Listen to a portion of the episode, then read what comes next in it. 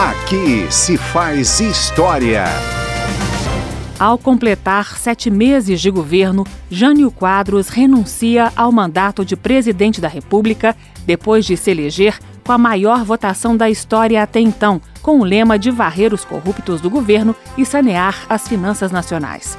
Em sessão extraordinária do Congresso Nacional, em 25 de agosto de 1961, o presidente do Senado, Auro de Moura Andrade, comunica a deputados e senadores a renúncia e lê depoimento onde Jânio Quadros explica suas razões para deixar o cargo.